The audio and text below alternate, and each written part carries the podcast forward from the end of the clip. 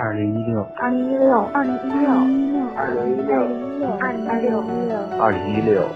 我在镇长，我在广东、江西、桂林、北京、吉林、温州、山西，我在湖北、南昌、海南、长沙、四川、西班牙、鞍山、苏州、台州、海南、福州，听请听听听晚间治愈系，晚间治愈系，晚间治愈系，晚间。治愈系，晚间治愈系，晚间治愈系。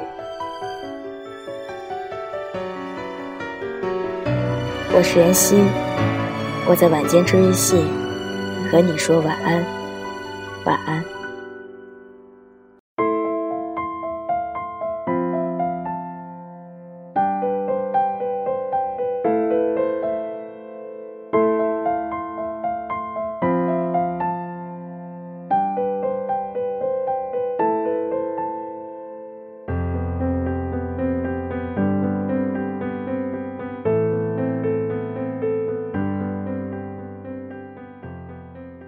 里是晚间治愈系，今晚我们来读。别再拿迷茫说事了，只是急功近利罢了。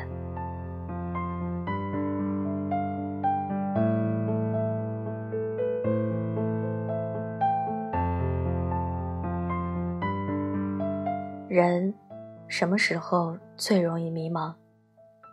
是完成了某个特殊阶段的任务和进程。开始一段全新的旅途时，最迷茫。为什么？因为着急，渴望成功，渴望拥有很多东西，但由于各种局限所致，却一眼望不到结果。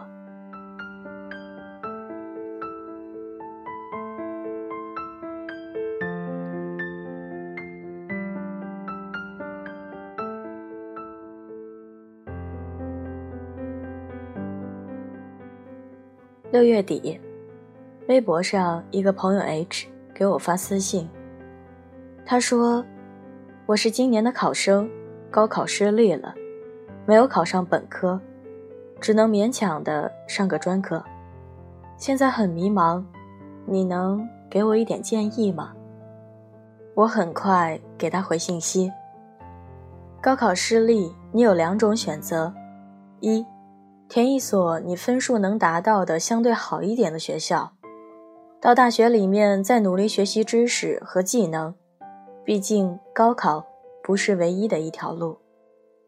二，真的不甘心的话，可以选择复读，大不了二战。无论如何，你都有两种选择，做对自己最好的选择就好。他说：“其实道理我都明白。”但我就是很茫然。我说，那是因为截止日期还没有到，你还有时间纠结迷茫。等真的到了结局注定的时候，你就不会这样想了。怕，是解决不了问题的。其实我特别能理解在复读的道路上迷茫挣扎的学生，因为我也曾经是他们当中的一员。刚开始复读的时候，我也很痛苦，很纠结，感觉自己就像是在参加一场赌局，不知道最后的结局是喜是悲。但庆幸的是，我是一个愿赌服输的人。当我分析完利弊以后，就开始静下心复习了。那个时候，我告诉自己，再努力一次，如果还是失败。那我就认了。一时落后于人，并不代表一辈子都会落后于人。他又问：“所以你的意思是，该来的总会来，到时间了，你的态度自然会改变？”我说：“对的。举个例子，考试的时候最后几大题你不会做，你在教室里心急如焚地坐着。”但是考试结束，铃声一响，卷子收上去的时候，你就不着急了，因为已经没有意义了。你现在无法选择，是因为还没有到你交卷的时间。过了好一会儿，他回了一个微笑的表情。这个比喻很恰当，我准备复读了。我以为他想通了。二十天后，我又收到了他的私信。他说：“又是我，还记得我吧？我去学校复读了，适应了一段时间。以前一直活在自己的节奏里，现在到了一种紧张的环境当中，很不适应。我想要改变自己，可是又觉得好无力，生活好艰难。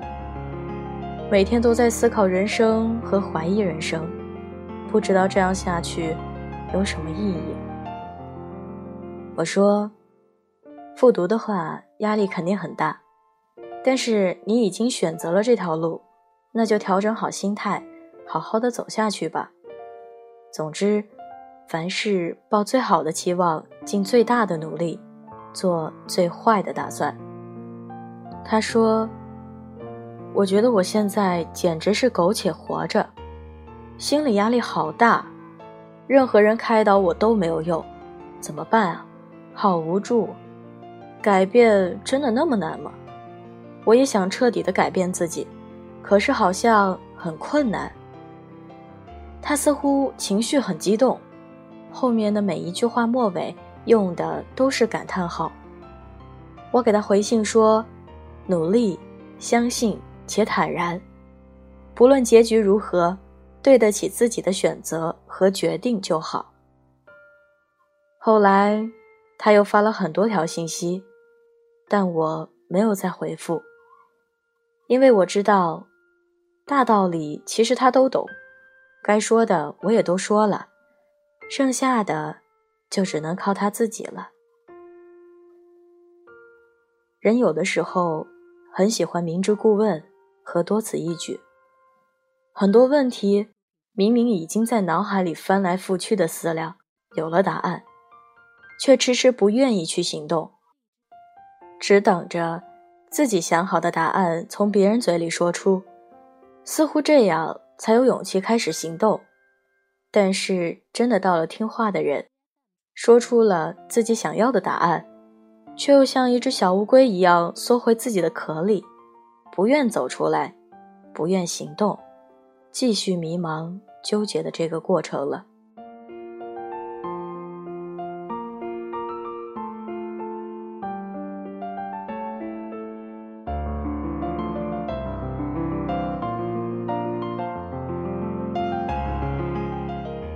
另外一个朋友 M，一九九三年的，今年本科毕业。大学四年，他也算是学校里面的风云人物了。可是领完毕业证的那一瞬间，整个人都虚脱了，只剩下无限的迷茫。大学里，国家级奖学金、三好学生、班长、学生会、轮滑社团、出国交换都经历了，学习、恋爱。打工、旅游，一样没落下。可是到了今天，一切的一切都成了过眼云烟，似乎一点意义都没有。他说：“我一直都觉得自己是那种胜券在握的人，从来没有想过自己也有迷茫的时候。我站在十字路口，却不知道眼睛该往哪里看。”不知道该往哪个方向迈出步伐。人什么时候最容易迷茫呢？是完成了某个特殊阶段的任务和进程，开始一段全新的旅途时最迷茫。为什么？因为着急，渴望成功，渴望拥有很多东西，但由于各种局限所致，却一眼望不到结果。刚开始复读，还没有用心努力过，就恨不得把时间轴往前拨，缩短自己苦逼学习的过程，希望赶快迎来第二次高考，二战成功，得到自己想要的结果。但现实中，复习的过程是没有办法直接跳过的，所以迷茫。今年刚进入大学，还没有适应从高中角色。到大学生角色的转换，自己还什么都不懂，但看着学生会和社团的那些学长学姐们春风得意，再低头看看自己，似乎一无是处，于是茫然不知所措，不知道自己什么时候才能像他们一样指挥八方，威风凛凛。总觉得别人那才是青春，自己却只有大学，好迷茫。刚毕业，从象牙塔走入社会，参加工作。还没能完全适应职场快节奏的真枪实弹，却眼巴巴地看着身边那些主管、总监、经理们，领着不菲的薪水，享受着优渥的福利和待遇，难免心生羡慕。反观自己，不过是个初出茅庐、身无长物的菜鸟，深深坠入这种落差感带来的深渊中，四周一片漆黑。感觉自己看不到以后的路，很茫然，很害怕。这样的心路历程，我们并不陌生。换句话说，我们每个人都有过类似的心情。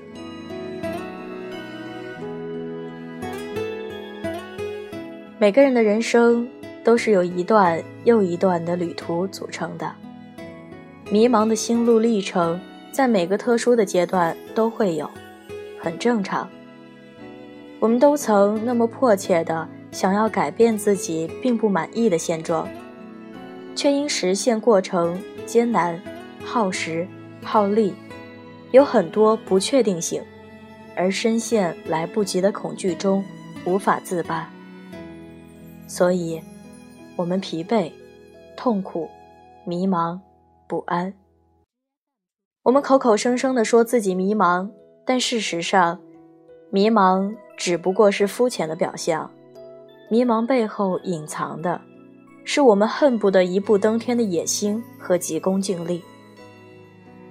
可我们并不想让别人看穿自己的目标和野心，于是，我没有“迷茫”这样流行的形容词加以粉饰。但讽刺的是，原本只是一个迷惑他人的障眼法。最后，却把自己真的拖进了迷茫的漩涡。陷进漩涡里苦苦挣扎的我们，忘记了正是无意义的迷茫、痛苦，消耗了原本可以用心做事、改变现状的时间和精力。所以，正确的应对方式是，等迷茫这个进程结束以后，我们要赶紧进入下一个进程。行动和思考，而不是继续停留在原地踏步，来纠结。就像 H，与其浪费时间继续迷茫下去，倒不如调整心态，用心复习备考。只要复读这一年他够认真、够踏实，所有该掌握的知识点都掌握了，最后正常发挥，相信结果不会太差的。所以。根本没有必要再迷茫，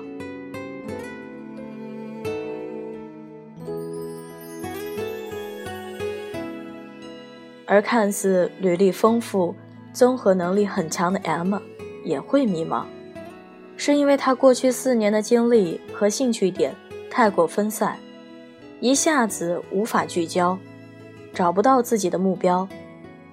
既然这样，那就停下来。将自己喜欢的、擅长的、向往的、能做的、不能做的，通通罗列出来，重新排列组合。我相信，聪明如他，一定能凭着这些蛛丝马迹指引自己，找出新的方向。一般来说，两类人最容易迷茫：有目标的和没有目标的。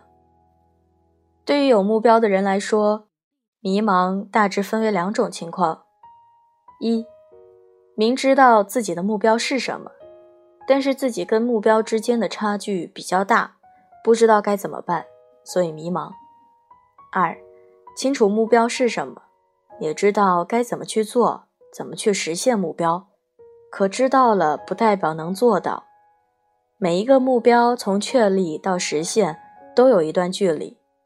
在行走这段距离的过程中，无时无刻不再受迷茫的煎熬。第一种情况的人应该发挥自己的聪明才智和思考，寻找解决问题的方法。如果自己搞不定，那就请教高人。这个高人可以是思想较为成熟或阅历较深的朋友、老师、领导、父母等。第二种情况的人，应该学会将头脑清空，眼睛盯着目标，手上专注做事。这样就不会有那么多莫名的迷茫了。一直忙碌做事情的人是很少会迷茫的，因为他们没有那个闲工夫。有的时候，我们迷茫是因为我们太闲了，所以自寻烦恼。对于没有目标的人，迷茫大致也可以分为两种情况：一，旧的目标已经完成。新的还没有想好，人生处于青黄不接的尴尬阶段，这也是为什么每逢当年年底和新年伊始，总会无端生出许多烦恼和茫然不知所措的原因。嘴上说没有目标很茫然，其实潜意识里已经有了答案，但是出于种种原因，却没有大胆的承认。说出自己的目标。对于第一种情况，也许需要的只是多一点时间的思考，来帮助自己找到答案。如果不知道如何思考，那么不妨从人生目标、职业目标、生活目标和感情目标上分类发散进行思考，也许你会得到意想不到的答案。对于第二种情况，我想。可能需要的只是多一点勇气，多一点的肯定。年轻人感到迷茫，其实是再正常不过的事情了。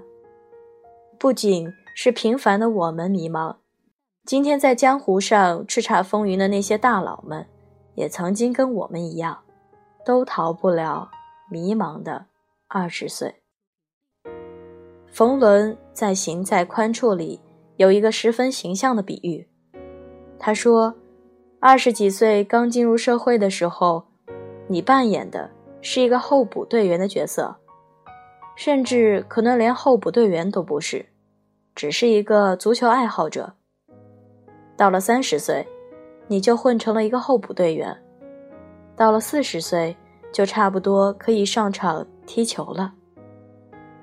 我们啊，不一定真的要等到四十岁才能一展满腔抱负。”但只要我们熬过了容易迷茫、挫败、困窘、一无所有的二十岁，相信好的事情很快就会发生的。不要过早的放弃自己，不要浪费过多的精力在无意义的纠结和迷茫上。容颜一老，时光一散，希望每一位长颈鹿都能记得晚间治愈系。会一直在这里，伴你温暖入梦乡。感谢你的收听，我是妍希，晚安，好梦，吃月亮的长颈鹿们。